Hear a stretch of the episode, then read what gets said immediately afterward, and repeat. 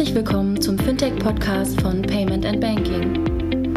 In unserem wöchentlichen Podcast sprechen wir mit interessanten Köpfen aus der Branche über unsere Hauptthemen Fintech, Payment, Banking und Mobile. Hallo und herzlich willkommen zur 136. Ausgabe des Fintech-Podcasts von paymentbanking.com. Heute zum Thema Payment Market in Nordics, Cashless Society und was wir in Deutschland, die wir sehr cash-rich sind, ähm, also in der Cash-Usage sehr rich sind, äh, von den Nordics lernen können. Äh, wir haben dazu zwei Gäste, ähm, äh, Steven Jakob und Frank, Frank Wunderlich von Awkward Consulting, ähm, die ja auch Sponsor bei uns sind und die uns ein bisschen mit ihrem Footprint in Skandinavien und dem Know-how in Skandinavien teillassen, teilnehmen lassen und lernen lassen, wie der skandinavische Markt anders tickt als, als der deutsche. Äh, bevor wir einsteigen, ganz kurz noch ein paar äh, ähm, administrative Sachen zum, zum Blog. Nummer eins, Fintech des Jahres. Wir haben die Startups nominiert, sind 14 Startups, jeweils in der Kategorie äh, Early Stage und Later Stage, also in, in Gänze 28. Wir werden die nächsten Tagen ähm, und Wochen vorstellen, individuell im, im Blog. Und dann gibt es das übliche Publikumsvoting. Also ihr könnt die Startups ähm, wählen, wie aus eurer Sicht das Fintech des Jahres ist. Und parallel gibt es noch das Jury-Voting, äh, wo der Jury Award vergeben wird. Zweiter Punkt, WhatsApp-Gruppe. Äh, ist jetzt schon einigermaßen gut an, an, äh, angenommen worden. Wir haben auch heute schon zwei Fragen aus der WhatsApp-Gruppe. Äh, wer noch nicht drin ist und äh, gerne in Kommunikation mit uns treten möchte, auf die Website gehen, WhatsApp-Logo drücken, Start an die Telefonnummer schicken und dann ist man drin. Ähm, nächste Woche zwei Konferenzen, wo ihr uns findet. Die OmniSecure-Konferenz in Berlin. Kilian hat ein Panel zum Thema Two-Factor Authentication und Kilian, Raphael und ich, Jochen, haben äh, einen eigenen Workshop zum Thema Voice und Voice Payment und versuchen ein bisschen ähm, äh, den Pudelskern, ähm, was uns äh, beim Thema Voice erwartet, ähm, herauszufinden. Und natürlich am äh, Donnerstag, Freitag äh, die Packs. Wir sind komplett ausgebucht, knapp 160 Leute, Creme de la Creme der Online-Merchants. Bin super happy mit dem Line-Up ähm, und freue mich schon sehr. Diejenigen, die dabei sind, ähm, äh, bestimmt auch und die, die es nicht geschafft haben, draufzukommen, werden Teil äh, versuchen, auch wieder hier im Podcast ähm, als, als ähm, Ausschnitt ähm, einer breiteren Masse zugänglich zu machen. Gut, kommen wir in Medias Res. Ähm, ähm, Steven und, und, Frank, stellt euch doch bitte mal persönlich vor und sagt, was Aqua Consulting so alles macht. Ja, hallo. Also ich bin Frank Wunderlich, äh, arbeite also ungefähr seit 20 Jahren für Arkwright, ähm, davon 15 Jahre im Bereich Payment. Arkwright ist eine klassische Beratung mit skandinavischem Ursprung. Wir haben Büros in äh, Oslo und Stockholm ähm, und auch in Hamburg. Zusammen ungefähr 100 Berater, und ein Schwerpunkt der Tätigkeit ist bei uns Payment. Bei mir, wie gesagt, 15 Jahre. Ähm, alle Bereiche im Bereich Issuing, Akzeptanz ähm, betreue ich, sowohl in Schweden, ich lebe auch in Schweden, also ich bin, wohne in Stockholm und kenne da natürlich äh, die ganzen Themen, über die wir heute sprechen, aus erster Hand und die versuche ich natürlich auch ein bisschen äh, in Deutschland äh, immer hier und da mal zu platzieren bei unseren Kunden. Super, danke. Steven? Ja, ähm, äh, hallo zusammen, Steven Jakob mein Name. Ähm, bin auch von Arkwright äh, seit über zehn Jahren auch Berater in der ähm, Payment-Industrie, ähm, da auch viel mit innovativen Themen. Und äh, auf der einen Seite freue ich mich, wenn ich bei jedem zehnten Bäcker in Deutschland kontaktlos bezahlen kann. Auf der anderen Seite fällt mir immer der Unterkiefer runter, wenn ich höre, was in Schweden gerade abgeht. Ähm, weil das ist wirklich ähm, mehrere Evolutionsstufen weiter, was den Payment-Markt angeht. Ähm, nicht umsonst ist, ist Schweden die uh, First to Be Cashless Society worldwide. Ähm, ähnliches Verhalten sieht man auch in Norwegen und Dänemark. Und ähm, so ist auch die Idee gekommen, über das Thema zu sprechen. Ähm, was passiert da gerade Spannendes? Und was können wir uns vielleicht in Deutschland daraus abschauen? Steve, du musst mir überhaupt mal den Bäcker zeigen, wo ich überhaupt eine Karte bezahlen kann. Also ich habe noch keinen gesehen. Ähm, Hauptbahnhof Berlin, äh, da gibt es einen Kax. Stimmt. Da, da, hast du recht, an dem Hauptbahnhof ja, aber das ist, äh, ist kein klassischer Bäcker. Das stimmt. Aber stimmt, ja, den, den, den hatte ich ja. vergessen. Ja, ja eine, genau. ähm, ja, dann ähm, erklärt doch mal, wie ist denn der skandinav skandinavische Markt wirklich fortgeschritten und, und, und, wie krass ist denn diese, dieser Unterschied zwischen äh, beispielsweise Schweden und, ähm, und Deutschland? Ja, ähm, wir haben uns da äh, ein paar Kennzahlen angeguckt. Ähm, das eine Thema ist das Thema Cashless und das zweite äh, Payment-Nutzung, äh, die da wirklich in der Mitte der Gesellschaft angekommen ist. Und äh, wenn man zuerst mal anguckt, äh, wie dort die Bargeldnutzung aktuell läuft, beziehungsweise zurückgegangen ist, da muss man sagen, während in Europa ähm, die, die Bargeldmenge, also Geldmenge M0, äh, Scheine und Münzen immer noch wachsen mit äh, 5 bis 6 Prozent pro Jahr, ist es in, in äh, den Nordics so, dass es in den letzten Jahren äh, radikal zurückgegangen ist. Die äh, schwedische Reichsbank zum Beispiel hat ähm, in den letzten Jahren begonnen, die 1000 Kronenscheine ähm, nicht mehr neu auszugeben. Die sind quasi komplett verschwunden. Das sind ungefähr 100 Mark, äh, 100 Euro, sorry, umgerechnet. Und ähm, das führt dazu, dass. Äh, ja, ist, ist das der, der, höchste Schein oder ist das einfach ein, ein Schein der Mitte? Der höchste Schein ist inzwischen der. Nee, nee, also der höchste Schein ist der 500-Kronen-Schein. Also den 1000. Die ganzen Scheine wurden letztens nochmal umgestellt. Äh, jeder hat sich gefragt, warum machen wir jetzt eigentlich neue Geldscheine? Benutzt doch eh kein Mensch. Ähm, aber Sicherheitsmerkmale so weiter und es gibt jetzt de facto keinen 1000 Kronenschein mehr, also seit Mitte des Jahres, letzten okay. Jahres. Ja, also ich meine, 100 Euro ist jetzt auch kein großer Betrag. Das stimmt, ja. Und wenn der schon abgeschafft wurde, das ist ja auch ein klares Signal. Ja. Und ähm, dieser Rückgang der äh, Bargeldquote, der hat sich in den letzten Jahren sogar noch beschleunigt. Im letzten Jahrzehnt sind 40 Prozent der Bargeldmenge wurde einfach von der Reichsbank ähm, einbehalten, nicht neu ausgegeben. Und im Gegensatz zu Deutschland, wo man sagt, äh, jede zweite Zahlung 50 Prozent ist bargeldhaft, sind es in den äh, Nordics ungefähr 20 bis 15. Der Rest ist digital. Und was heißt digital? Ähm, ist das äh, online? Ist das offline? Äh, also sprich Karte ähm, und da primär stationär oder ist da auch schon eine viel größere Nutzung von Digital-Payment-Methoden im Onlinehandel? Sowohl als auch. Ähm, gerade das mobile Bezahlen ist gerade abgegangen wie eine Rakete, da kommen wir gleich nochmal drauf. Ähm, aber spannend ist einfach mal, in Deutschland glaube ich, wir haben 50 Transaktionen ungefähr pro Kopf pro Jahr. In Schweden sind wir bei 400, in Dänemark auch, in Norwegen sogar bei 500. Das heißt, da werden digitale Zahlungen, ob jetzt über Karte oder Handy, äh, zehnmal häufiger stattfinden pro Person. Und ähm, auch das Volumen ist wahnsinnig hoch. Also ich glaube, wir sind bei Deutschland in um die 3000 Euro und dort eher so ähm, 11.000 äh, in Dänemark und bis zu 23.000 in Norwegen, was da durchschnittlich pro Kopf nicht barhaft ähm, ausgegeben wird. Also das ist wirklich ein ganz anderer Quantensprung. Und wenn man das mit historischen Zahlen Deutschland vergleicht, die sind mindestens 20 Jahre weiter, beziehungsweise wir 20 Jahre äh, hinten dran. Und was sind da die Hauptzahlmethoden? Also ist es genauso wie bei uns Debitkarten und Kreditkarte mit einer starken Nutzung von Debit oder ist es genau umgekehrt, Debit wie in England kommt und dafür ist Kredit viel größer? Ja, also das Hauptzahlungsmittel ist die Historisch gesehen ist es die Kartenzahlung, ja, Frank? Ja, genau. Also historisch gesehen ist es die Kartenzahlung, äh, dort die Debitcard. Also im Gegensatz zu Deutschland gibt es sowas wie eine alte EC-Karte nicht, sondern die Debitkarte ist eine Master oder eine Visa gewesen und das ist eigentlich die Hauptbankkarte gewesen, die dann auch äh, im Prinzip da überall eingesetzt wird. Das ist so das, das, das Hauptzahlungsmittel, wenn man so möchte. Und äh, jetzt äh, nachfolgend sind dann okay. mobile Payment-Geschichten. Und das sind aber dann lokale Mobile Payment äh, Verfahren und keine internationalen. Genau, das ist das Verfahren Swish, aber da ja, das ist richtig. Ja, da würden wir in Detail nochmal ähm, ähm, gleich zu kommen. Das ist wirklich beeindruckend. Man sieht nämlich in allen drei Ländern, Dänemark, äh, Schweden und Norwegen, die haben vor vier, fünf Jahren angefangen, Mobile Peer-to-Peer-Lösungen in den Ländern anzubieten. Ähm, und die sind ähm, wahnsinnig stark gewachsen und es hat einen äh, sehr starken Sog auf Handelsseite generiert, die dann gesagt haben, hier könnt ihr nicht mit dieser Lösung hier auch bei uns am Point of Sale bezahlen. Das ist de facto im Moment ein neues nationales Zahlverfahren geworden ähm, und zwar innerhalb von, wie gesagt, drei, vier Jahren. Ähm, und wenn man sich dann einfach mal vor Augen hält, wie schwierig das häufig in Deutschland ist, also ihr berichtet ja häufig auch über Zahlverfahren, die neu eingeführt werden. Ähm, und nicht nur das, was aktuell passiert, auch früher ja Vital oder die ganzen Telcos, wie viel Energie da reingesteckt wurde und im Endeffekt ist wenig bei rumgekommen.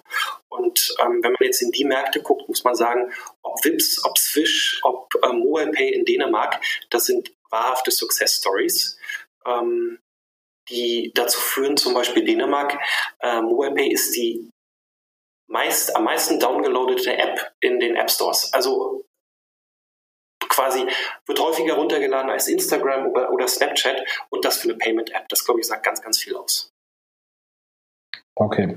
Und wie ist es im äh, Onlinehandel? Also ist da auch eine ähnliche Struktur, Kreditkarte, Rechnungskauf, äh, Klarna äh, kennen wir hier, ist auch ein skandinavisches Land, äh, äh, Company, PayPal ähm, oder ist auch da ähm, äh, ist sehr individual, lokal mit ganz anderer Nee, also da ist es klassisch so, dass ähm, also die Skandinavier haben so ein bisschen ähm, im Gegensatz zu Deutschland Lastschrift mögen die überhaupt nicht. Also dass jemand von denen was abbucht, das, das gefällt denen nicht.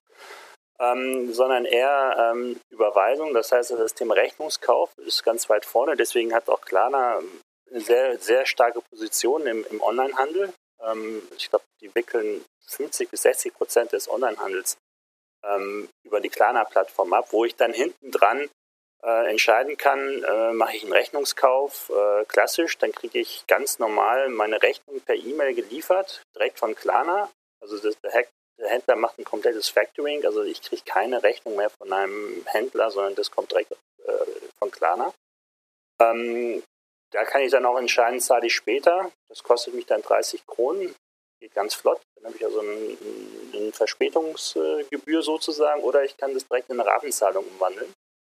Ähm, oder ich entscheide dann in, in der Klarna-Anwendung, ob ich eine Kreditkartenzahlung nutze oder das von meinem Konto abbuchen lasse. Das kann ich dann auch noch entscheiden. Und PayPal sieht man ganz vereinzelt ähm, als, als Checkout-Methode. Aber Frank, das lieben wollte gerade was fragen. Ja, ähm, ja. Äh, ich wollte nur sagen, äh, eigentlich gute Idee, dass du mal so ein paar anfassbare Use Cases erzählst, wie dein Zahlalltag in Schweden aussieht. Die kann ich gerne machen. Also ähm, du hast ja schon ausgeführt, dass wir mehr oder weniger ja das Cashless-Zahlen in der Society angekommen ist. Und das ist de facto auch wirklich so. Ähm, also mal angefangen davon, ich habe kein Bargeld in meinem Hosenbeutel oder Geldbeutel oder sonst was. Ich habe eine Karte und ich habe mein Telefon, äh, das reicht. Ja, und auch Situationen, wo man immer denkt, oh, da muss ich aber irgendwie noch Bargeld haben, die gibt es de facto nicht mehr. Also mal angefangen davon, wenn ich jetzt mal einen Flughafen äh, Stockholm ankomme und möchte eine Busfahrkarte kaufen, eine Zugfahrkarte, der Automat nimmt kein Bargeld. Ich kann auch nirgends im Nahverkehr mit Bargeld bezahlen direkt. Also wenn man das dann mit Deutschland äh, äh, vergleicht, ähm, dass wir dann, ähm, ich, die, die Nahverkehrsunternehmen sind die größten Menschen, die Münzen handeln. Das ist komplett weggefallen. Ähm, der Bettler, der, das ist ja schon mal als Bild rumgegangen, äh, wo man gesehen hat, dass ein äh, Bettler oder ein äh, Straßenzeitungsverkäufer ähm, einen Eiszettel verwendet. Ähm, da sind wir schon in der nächsten Generation. Inzwischen ist es so, auf seinem Ausweis ist ein QR-Code drauf, der dann per ähm, per Swish-App abgelesen werden kann und der dann eigentlich eine mobile Zahlung bekommt. Ähm, das einzige Mal, wo ich ein bisschen Bargeld, Bargeld brauche, ist äh, mehr oder weniger, wenn ich meinen Kindern ein bisschen Taschengeld geben will. Und äh, das passiert leider sehr unregelmäßig, weil ich nie Bargeld habe. Ähm, in der Kirche zum Beispiel gibt es ein Kollektomat. Also ich kann da auch beim Ausgang äh, mit der Karte bezahlen oder wie gesagt eine, einen Barcode einscannen über Swish. Swish selber, der Name ähm, ist inzwischen im, äh, im Duden, also Swisher, so ähnlich wie googeln. Also und da gibt es gleich die Spendenquittung, oder? Die gibt es auch, klar.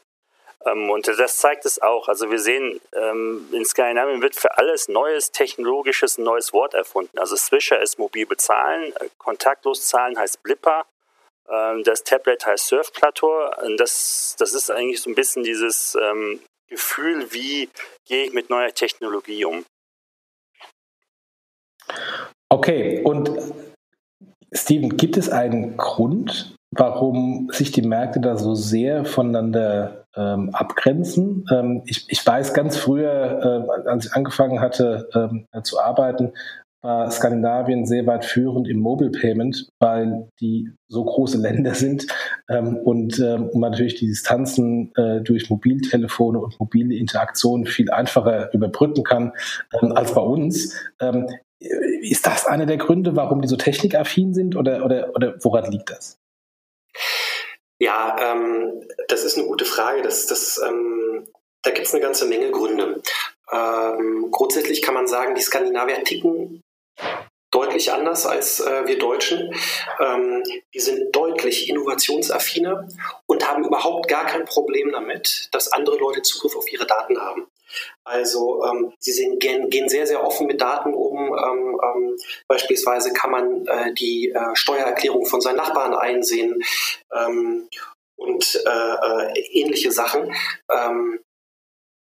Ich glaube, im 18. Jahrhundert schon haben die dieses Öffentlichkeitsprinzip bei sich in der Verfassung aufgenommen. Ähm, und das, glaube ich, wirkt sich kulturell komplett, an, äh, komplett aus. Ähm, und äh, im Gegensatz dazu, äh, das erste Datenschutzgesetz der Welt, ähm, rate mal, wo das äh, veröffentlicht wurde oder in Kraft gesetzt ist. In Schweden? Nee, in, in Hessen 1970. Ähm, ah, okay, ich dachte, vielleicht hätten sie, weil sie früher dran sind, äh, dann. Nee. Okay, ja. Skandinavier würde das überhaupt nicht interessieren. Das ist das Interessante. Die gehen halt total offen mit äh, Daten um. Die ja. sind technologieaffin. Ähm, da gibt es auch eine viel höhere Kooperationsbereitschaft ähm, als, als äh, äh in Deutschland. Und ähm, ich glaube, ein ganz, ganz wichtiger Treiber ist auch, da zieht die Banklandschaft üblicherweise an einem Strang. Ähm, in Schweden und in Norwegen sind die äh, ganzen mobilen Verfahren Gemeinschaftsverfahren der äh, jeweiligen äh, Banken. Äh, in Dänemark war das erst ein bisschen anders, da ist die Danske Bank ausgeschieden.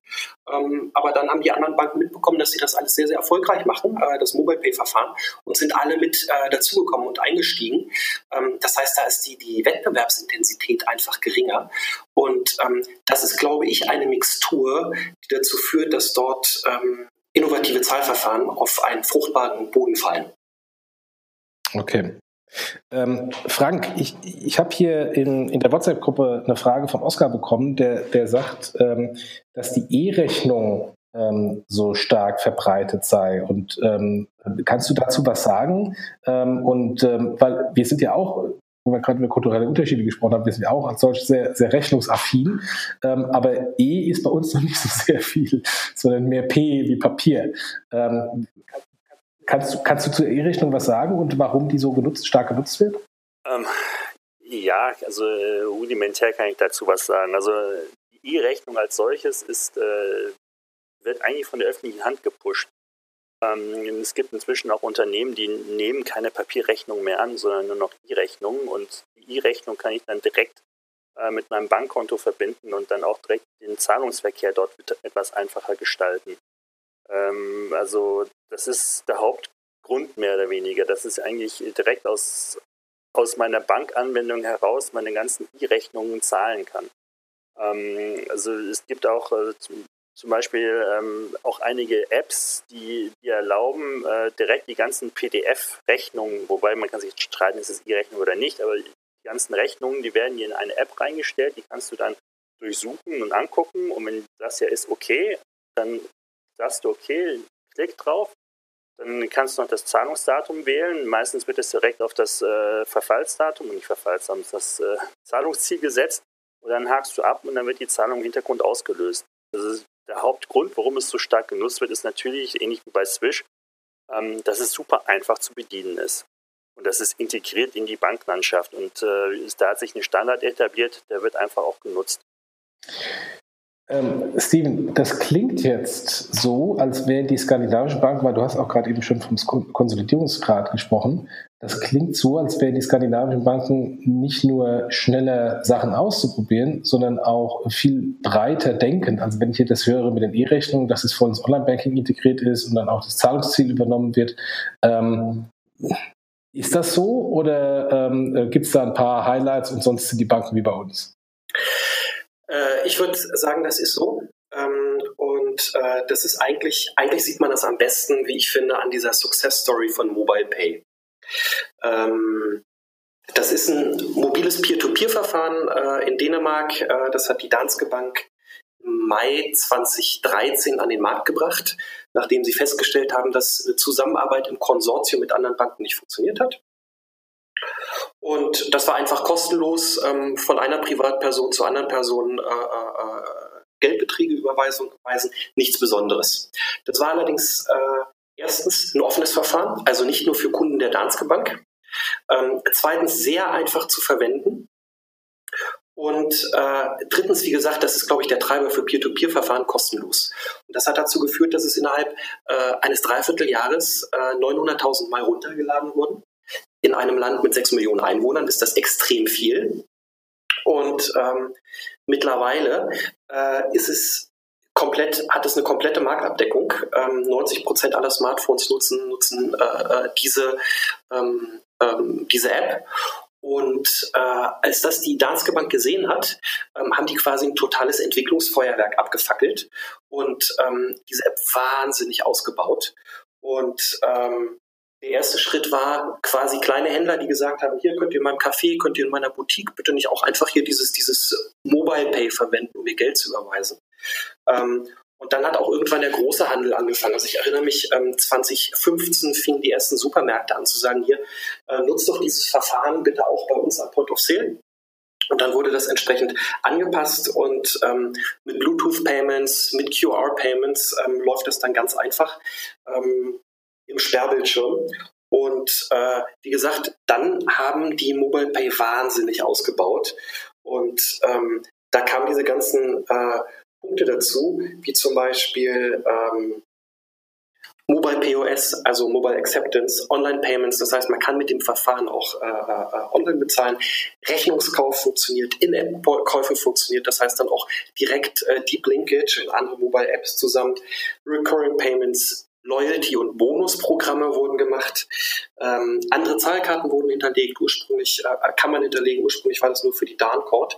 Ähm, Digital Receipts. Wir hatten gerade, die haben dann zusammengearbeitet mit äh, Storebox. Das ist ein Startup, ähm, das halt quasi einfach äh, äh, digitale Receipts weiterleitet direkt in, in, in, in, die App, die man sich dann auch äh, jeweils anschauen kann, wenn man einen Gewährleistungsfall hat. Und äh, da haben die quasi innerhalb von drei Jahren aus dieser reinen Peer-to-Peer-App äh, komplettes Mobile Wallet mit allen möglichen Funktionen aufgebaut und äh, der nächste Schritt, der jetzt ansteht, äh, der mich auch ziemlich beeindruckt hat, ist äh, WeShare. Das ist eine neue App, wo Sie sagen, es gibt einen ganz spezifischen Use Case. Das ist, wenn irgendwie eine Gruppe junger Leute ähm, in Urlaub fährt oder zu einem Festival fährt und sowas und eine zahlt das Hotel, der andere den Mietwagen, ähm, der nächste vielleicht, äh, weiß ich nicht, die, die, die, die Tickets und sowas. Ähm, und das ist eine App, die, die ermöglicht zum einen das Teilen dieser ganzen Beträge, aber, und das ist das Interessante, auch das Weiterleiten von Fotos, von Videos, von Nachrichten, von Emojis. Das heißt, da sehen wir quasi den Schritt einer Payment-App in den Bereich äh, äh, Social Networks.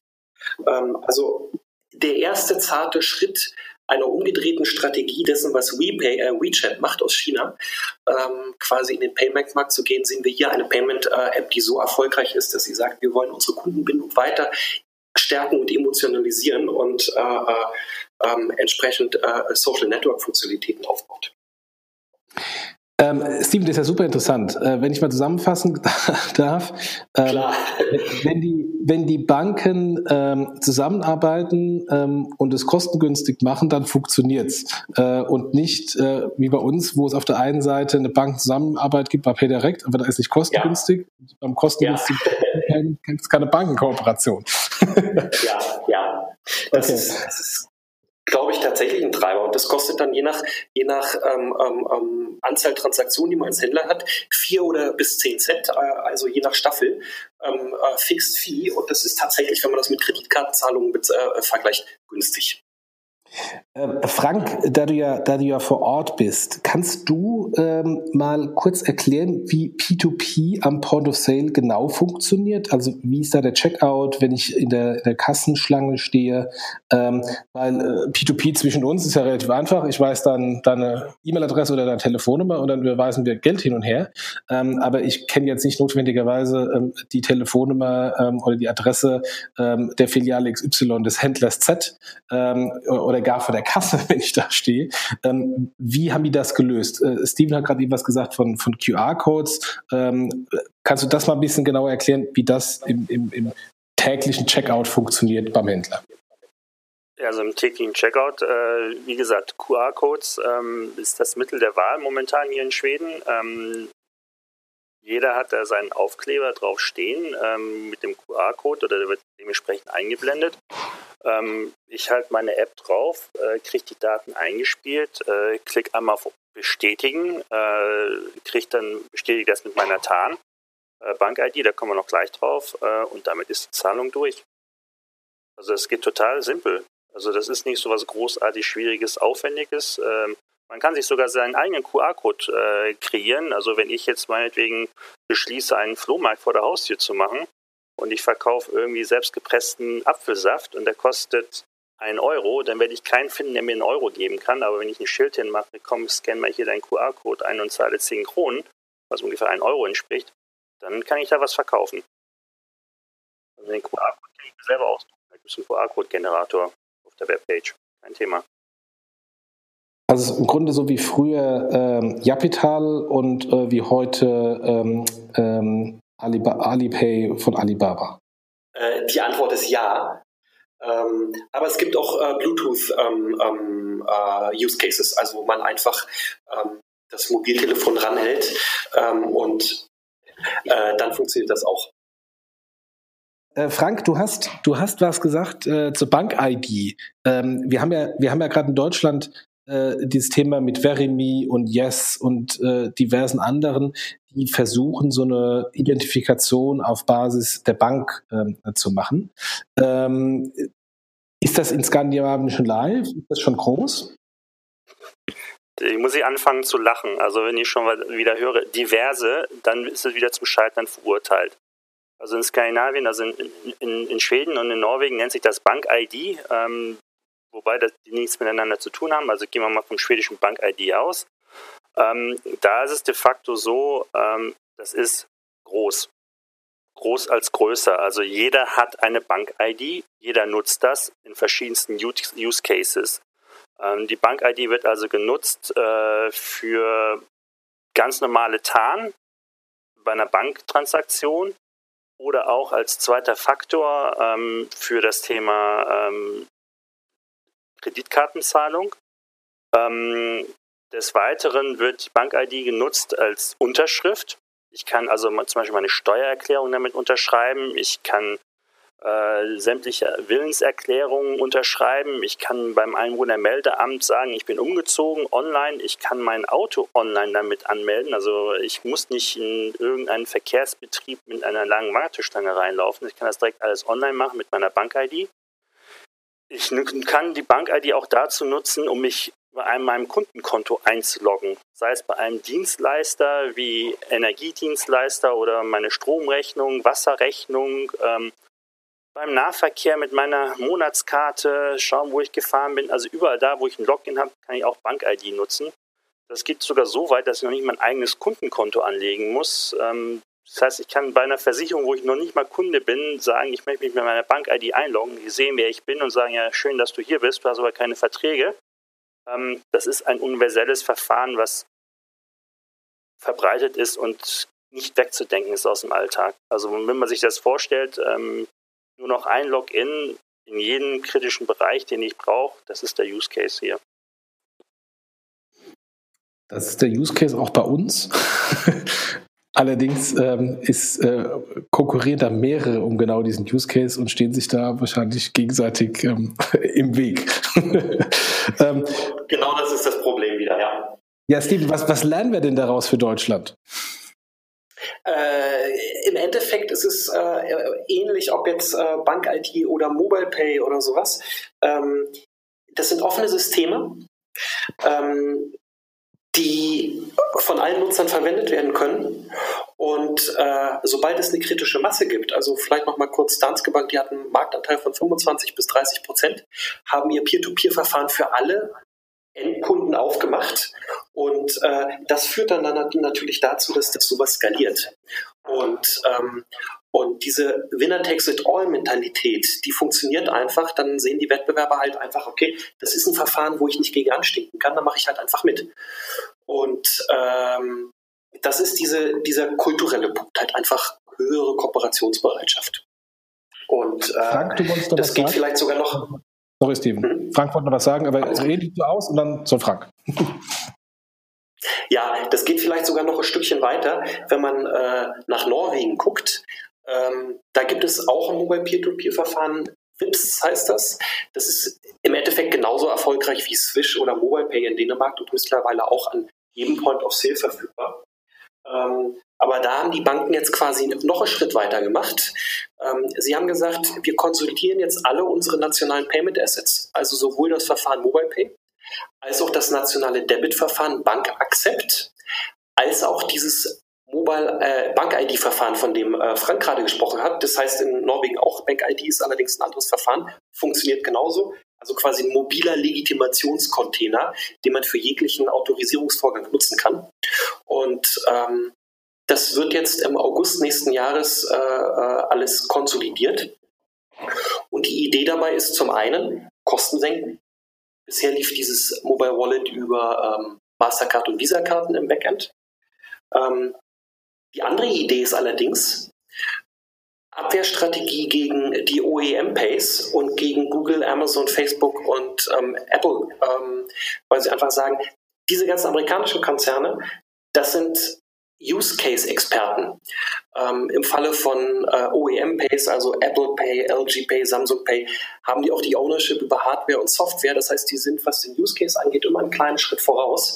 Und da sagen dann halt die nationalen, äh, äh, die, die, Banken in, in, in, Norwegen, wir bündeln unsere Assets ähm, und versuchen durch, durch Kombination von kostengünstigen Zahlungsverfahren, einer etablierten App und diesen Identifikations-Use-Case äh, hier immer einen Schritt voraus zu sein. Und ähm, das, glaube ich, ist auch ein Learning, was man da sieht, ähm, dass proaktiv in die Zukunft gedacht wird. Frank, du wolltest noch was sagen.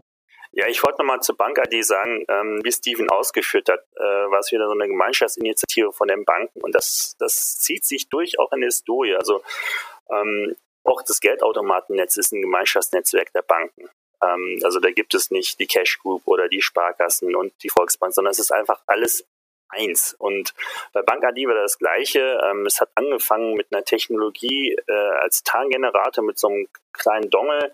Dann wurde die BankID auf die Karte gebracht, auf meine Debitkarte mit dem Kartenleser und dann ähm, als Mobile Bank ID. Und dann ist es abgegangen wie eine Luzi. Und inzwischen ist es so, dass es Reseller gibt, eine Bank äh, ID Lösung. Das heißt also, wenn ich mich als ähm, normales, was weiß ich, ich, ich habe hab irgendeinen Kundenlogin und möchte das per Bank ID machen, dann kann ich äh, mir von verschiedenen Dienstleistern das einfach dazu kaufen und zahle dann eine geringe Gebühr pro Login. Und das zeigt okay. eigentlich alles, wie das akzeptiert worden ist und inzwischen jeden, jedes Login einfach abgelöst hat. Äh, Frank, äh, Steve hat vorhin gesagt, äh, die Banken werden sehr offen und haben auch offene Systeme. Ähm, jetzt haben wir ja PSD2, das gilt ja genauso auch ähm, für Skandinavien. Ähm, ist, nee, es gilt nicht für Schweden, weil Schweden ist neben Euro, ne? Ist nicht, SEPA ist Gilt für euch nicht, oder? SEPA ist SEPA, das gilt für uns. Äh, wir haben zwar keinen Euro, sondern die Krone, okay.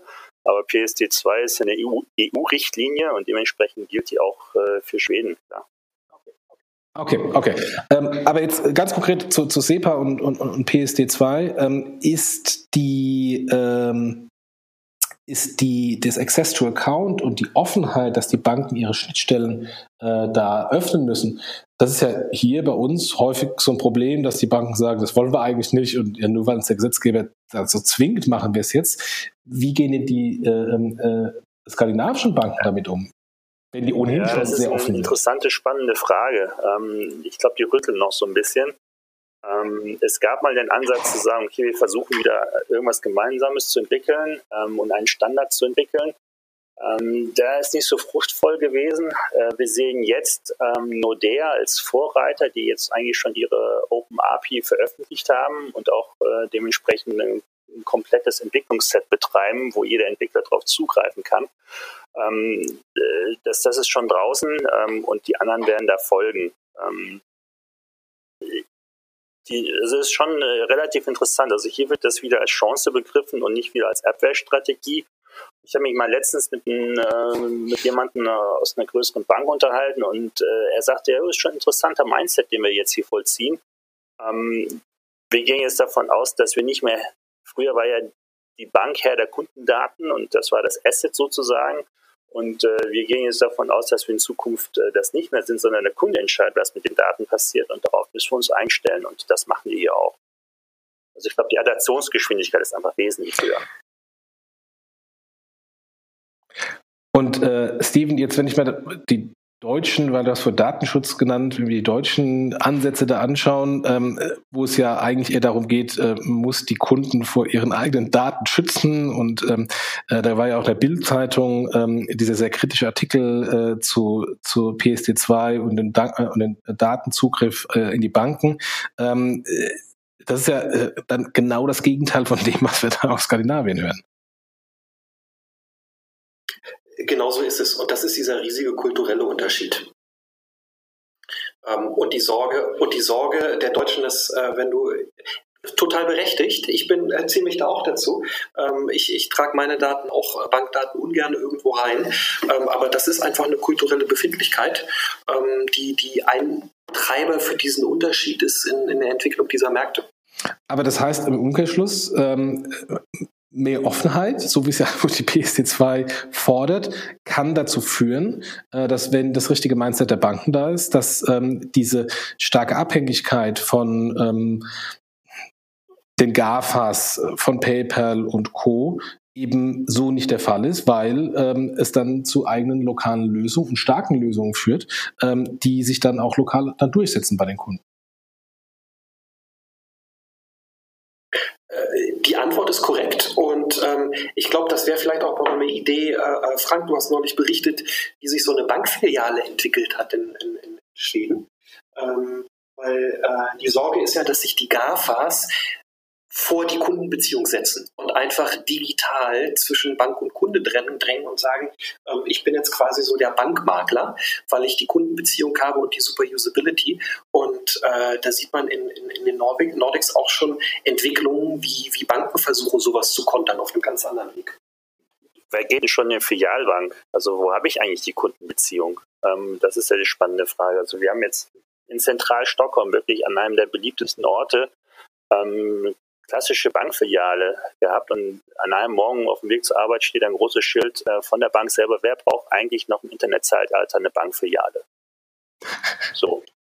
Und äh, dann äh, dachte jeder, okay, da wird jetzt ein Laden draus und äh, wird umgebaut und, und so weiter. Ähm, ein paar Wochen später steht da immer noch das Bankschild dran, aber da ist keine Bankfiliale mehr drin sondern ich würde es jetzt mal als Begegnungszentrum äh, bezeichnen. Also da sind Meetingräume drin, wo Vorträge stattfinden, äh, wo zu interessanten Themen ähm, ähm, äh, Ausstellungen stattfinden, ähm, wo auch mal ein, ein, Tesla in das Schaufenster reingestellt wird, äh, um dann einfach auch um Trends und, äh, zu berichten, um so dadurch wieder ähm, Leute in, in die Filiale, Anführungsstriche, was ja keine mehr ist, reinzulocken und dann auch äh, mit den mit den Kunden auch mal ins Gespräch zu kommen, was ja sonst, weil es ja keinen direkten Face-to-Face-Kundenkontakt mehr gibt, de facto gar nicht mehr passiert. Ja, aber Frank, wie ist es denn, wenn ich jetzt äh, eine Großmutter bin und ähm, mit diesem Internet nichts zu tun haben will? Äh, wie mache ich denn meine Bankgeschäfte? Genauso wie, wie, wie uns auch. Also ich habe meine Schwiegereltern wohnen ja auch hier in, in, in Schweden. Ähm, die, die sind auch Großmutter ähm, wenn die irgendwas für die Kinder kaufen oder ähm, wir was für die Kinder kaufen sollen, dann wird auch Bestbisch bezahlt. Es ist einfach sehr simpel. Also das, äh, klar, die stecken schon immer eher nochmal den 10-Euro-Schein den Kindern zu, das haben die noch. Ähm, aber äh, das ist in der Mitte der Gesellschaft angekommen. Also das ist, da gibt es keine, keine Berührungsängste. Also aus meiner Sicht ein Role Model für Deutschland. Also ich bin wieder immer entsetzt, wo ich zum Geldautomaten gehen muss und äh, gerade diese ganzen Kleinbeträge, die nerven mich unheimlich in Deutschland, ähm, äh, Kleingeld im, im, Beutel zu haben.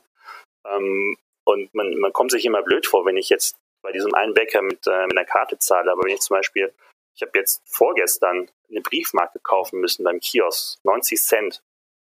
Völlig selbstverständlich, dass ich die mit der Karte zahle. Steven, das fühlt sich an, als wären wir hier im Mittelalter. Ja, äh, ist richtig. Also der Entwicklungsgap ist wirklich riesig und äh, das äh, äh, schließt vielleicht nochmal zu dem Bogen, äh, den Bogen zu dem, was ich äh, ganz am Anfang gesagt hatte, dass, die, dass wir 20 Jahre hinten her sind. Äh, das bedeutet äh, auf der anderen Seite, die haben 20 Jahre länger gelernt, kartenbasiert zu zahlen. Das ist dann natürlich ein fruchtbarer Boden für diese ganzen verschiedenen innovativen Lösungen. Ob es jetzt ein Eisettel ist, was vor fünf, sechs Jahren da sehr, sehr groß ist und äh, mit denen Obdachlose dann quasi die Spenden bekommen haben, oder ob es jetzt schon die nächste Innovationsstufe ist, dieses, dieses äh, äh, äh, äh mobile Bezahlen über äh, diese ursprünglichen Peer-to-Peer-Apps. Ähm, Kartenzahlung ist dort niemandem etwas Fremdes und deswegen wird damit auch, glaube ich, spielerischer und offener mit Innovationen umgegangen. Also man hat ja auch eigentlich, wenn man früher in die Kneipe gegangen ist, seine Karte hinterm Tresen abgegeben und alle Biere wurden drauf gebucht. Am Ende hat man die Karte wiedergekriegt. Würde ja hier nie funktionieren. Ja, weil da das grundlegende Misstrauen ist, dass ich dann irgendwie noch ein halbes Bier woanders mitbezahlen müsste. oh, gut, bei schwedischen Preisen wäre das wahrscheinlich sogar relativ teuer. Das stimmt. Ja. das erklärt wahrscheinlich auch, warum ich die Karte einsetze. Die haben übrigens auch eine viel höhere Verschuldungsquote, also sie sind auch deutlich teilzahlungsaffiner, äh, äh die Skandinavier. Erklärt vielleicht auch, ähm, warum Klarna von da kommt. Ähm, und äh, deswegen dieses, dieses äh, äh, Card on Tap, also an der Bar abgeben und einfach zahlen, das, das ist ja quasi so gefühlt ein Endless Wallet. Ich habe äh, keinen kein, kein Bargeldbestand in meinem Portemonnaie, der abnimmt und dann merke ich, okay, jetzt sollte ich besser nach Hause gehen, sondern äh, dann wird einfach konsumiert und konsumiert und konsumiert. Und ähm, so läuft das dann halt eher ab und das sieht man dann äh, allerdings auch in, in, in, in äh, der Verschuldungsquote in, in den Nordics, die deutlich höher ist als äh, in Deutschland. Also um den Faktor 2 bis 2,5. Gut, wenn ich mir die Preise von Bier und Autos und äh, sonstigen Gegenstände angucke, kein Wunder, dass sie, dass sie sich verschulden müssen bei dem Preis. Richtig. ja, aber es kommt noch was Interessantes hinzu. Im Gegensatz zu uns in Deutschland äh, können wir hier in Skandinavien sämtliche Zinsen abziehen von dem zu versteuernden Einkommen. Das ist jetzt spannend. Ah, okay, okay. Okay, also du wirst quasi auch so incentiviert, Schulden zu machen. Ja, also es sind genau, also ähm, ich kann so meine Hypothekenzinsen äh, für mein äh, für mein Haus, aber auch meine, wenn ich ein Auto auf äh, Pump kaufe, äh, meine ganzen Teilzahlungszinsen und so weiter. Das wird direkt von allen Teilnehmern äh, eingemeldet der Steuerbehörde, und dann kommt es zum direkten Steuerabzug. Ich muss, ich muss es noch nicht mal angeben, sondern es geschieht automatisch. Was vielleicht auch noch ganz interessant ist, äh, wo wird denn sonst noch Bargeld eingesetzt? Das ist ja immer so ein bisschen Schwarzgeld. Also ähm, wenn jetzt der klassische Handwerker äh, eine Reparatur durchführen muss, dann kommt ja immer am Ende die Frage, brauchen Sie eine Rechnung? Ähm, mhm. Vor ein paar Jahren wurde die Frage auch nochmal in Schweden gestellt von den Handwerkern. Äh, dann gab es eine Gesetzesänderung, so dass das Thema haushaltsnahe Dienstleistung, wie es so schön heißt, äh, vom Staat subventioniert werden und auch mit einem äh, Steuervorteil belegt werden. Das heißt, also ungefähr 50 Prozent der Rechnung wird vom Staat übernommen. Ähm, da stellt natürlich kein Handwerker mal die Frage, brauchst du äh, Schwarzgeld, äh, möchtest, du, äh, brauchst du eine Rechnung oder nicht, sondern es ist klar, du stellst die Rechnung, Steuerabzug geht wieder vollautomatisch, zahlst du die Hälfte der normalen Rechnung. Ähm, was dann wiederum Auswirkungen hat, ist einfach viel weniger Bargeld im Umlauf. Also dieser Handwerker, der hat vielleicht noch ein Bötchen hier in Stockholm und fährt damit dann mal im Sommer zum Tanken und hat früher seine Tüte mit Bargeld gehabt, um dann die Tankrechnung zu bezahlen. Ähm, Im Sommer danach war, war keine Tüte mit Bargeld mehr im Einsatz, sondern die Karte. Mhm. Interessant. Interessant. Aber irgendwann muss ja dann ähm, so, eine, so eine Migration stattgefunden haben. Ähm, dann festgestellt werden, ach guck mal, der, der Handwerker Siegert, ähm, der hat letztes Jahr äh, nur noch die Hälfte verdient und dieses Jahr, äh, wo es dann plötzlich auf Karten basiert und steuerabzugsfähig ist, verdient er das Doppelte. Da können wir mal gucken und sagen, hast du damals nicht vielleicht alles versteuert? Oder ist das, das passiert, dann wiederum nicht, weil ja wieder der Schwede äh, neben der, das Thema Offenheit ist ja auch das Thema eigentlich äh, Vertrauen und, und Glauben. Ähm, also wenn der Deutsche immer alles kritisch hinterfragt und äh, dann nochmal äh, noch den fünften Beleg anfordert und nochmal den sechsten Nachweis, ähm, ist es eigentlich so, dass äh, wenn du mir was erzählst, dann glaube ich dir erstmal. Und genauso ist es hier auch. Also okay. die Steuererklärung, die ich dann abgegeben habe, äh, die wird dann nicht mal in Zweifel gezogen. Es war ja auch eine politische Maßnahme. Man wollte ja im Prinzip das Thema austauschen. Da kann ja schlecht dann auf einmal hinterher wieder her und her rennen. Ja, klar. Okay. Interessant. Also ich kenne übrigens diesen Abzug der Steuer aus Luxemburg, äh, Abzug der, der Zinsen aus Luxemburg. Äh, da ist er ähm, äh, begrenzt auf 2.500 Euro Kredit äh, ähm, pro Jahr, also die Steuern, die an Kredit in Höhe von 2.500 Euro sind. Das heißt, da kann man irgendwie äh, paar Kleinigkeiten ähm, auf Konsumentenkredit kaufen, aber beim Auto wird es schon schwierig und beim Haus schon mal gar nicht mehr.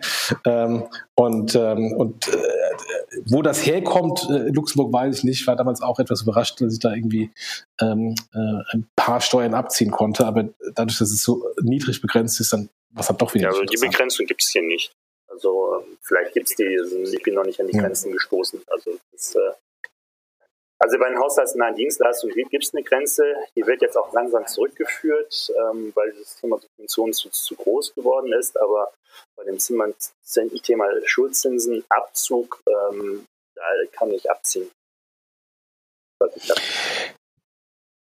Wenn ich, wenn ich versuche mal ein Summary drüber zu ziehen und ähm, vielleicht äh, von der Abstraktionsebene nochmal eine Ebene höher gehe, was ich jetzt so gehört habe, ist letztendlich sehr, eine sehr offene äh, ähm, Art, sowohl von äh, der Bevölkerung für Innovationen und Sachen auszuprobieren, aber natürlich auch ähm, eine, eine Offenheit der entsprechenden Anbieter, sprich Banken, über Kooperationen und auch da Sachen auszuprobieren. Und diese sehr kooperative und Offenheit äh, in, der, in der Zusammenarbeit auf allen Ebenen, wir haben es ja gerade eben auch über die Steuer und das Schwarzgeld gehört, sorgt eigentlich dafür, dass die Gesellschaft viel innovativer ist und äh, viel stärker Neuerungen aufnimmt und ausprobiert und dann natürlich auch wenn es funktioniert, ähm, sowas relativ schnell groß werden kann. Im Vergleich zu unserer Kultur, wo selbst wenn was funktioniert, äh, man siehe, siehe PayPal, wie lange das gedauert hat, bis es sich ähm, ähm, etabliert hat.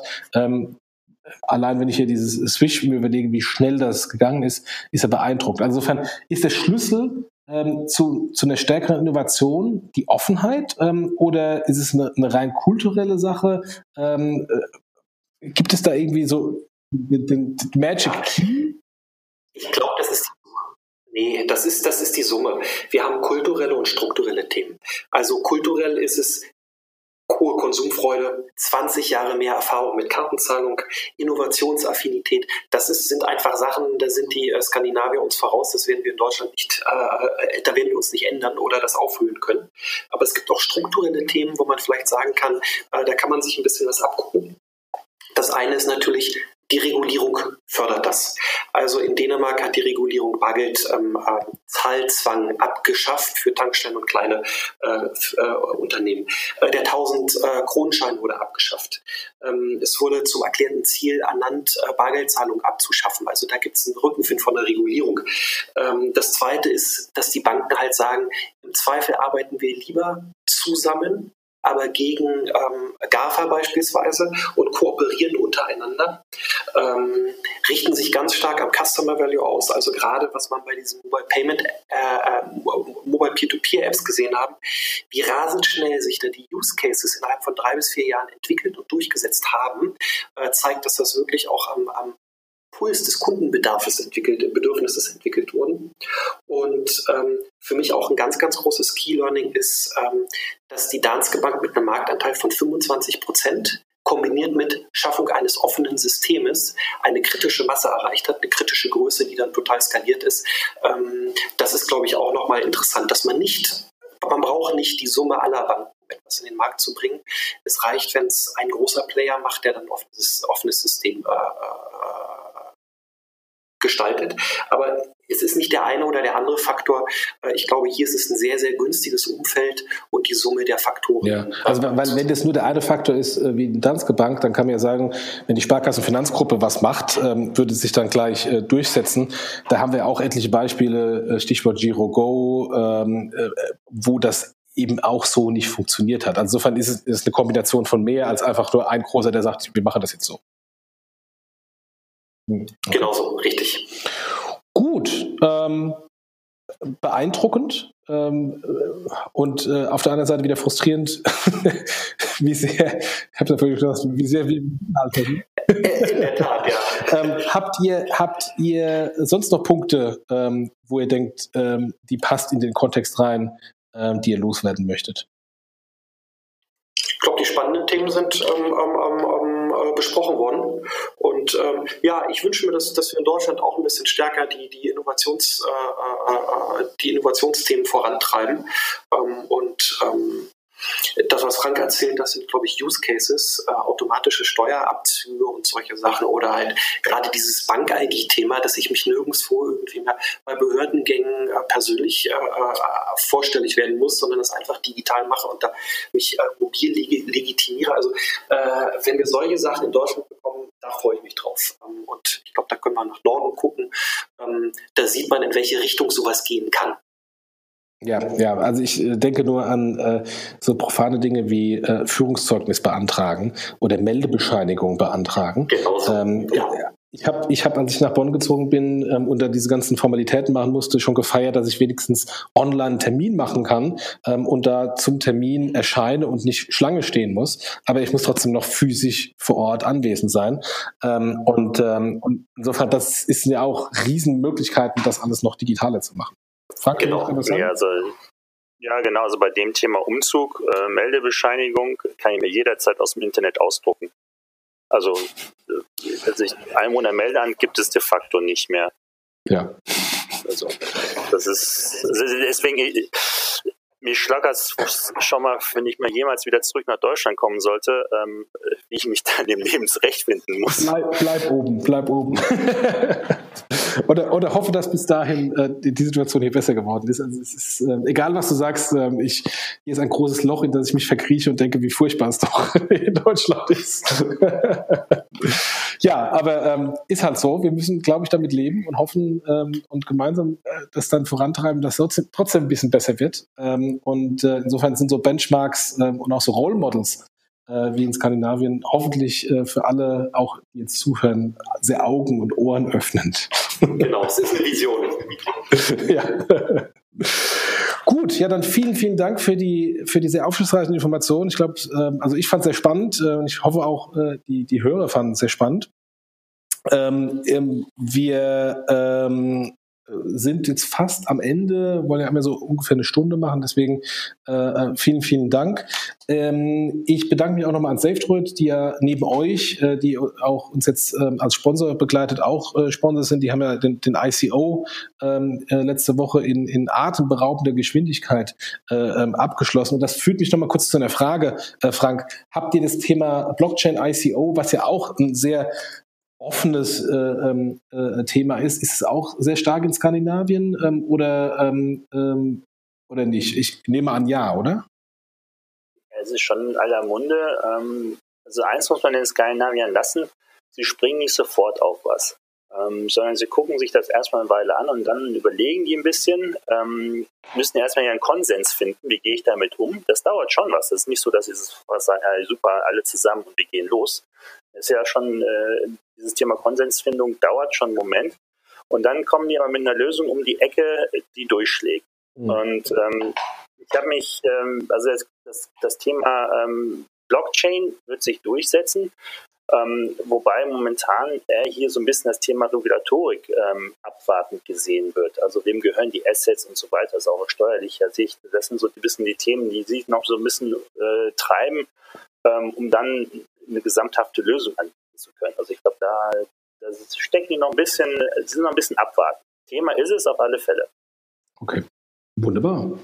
Ja, dann vielen, vielen Dank. Ähm, Danke dir, Jochen für die, für die sehr, sehr interessanten Informationen. Ähm, ähm, ich bin mal gespannt, ähm, mal einen kleinen Aufruf an die, an die Hörer in der, der WhatsApp-Gruppe, äh, was ihr dazu sagt. Ähm, dann kann ich es auch gerne an die, an die Kollegen von Accord Consulting, also sprich Steve und Frank, mal weiterleiten. Äh, insofern der Aufruf, bitte mal Feedback zu geben, auch gerne unter dem äh, Artikel des, ähm, des Podcasts. Ähm, und ja, insofern vielen, vielen Dank und äh, wir hoffen, dass wir es in Deutschland doch nochmal hinbekommen und innovativer werden. Genau so. Alles gut. Vielen Dank. Ciao. Vielen Dank. Danke, danke euch. Tschüss.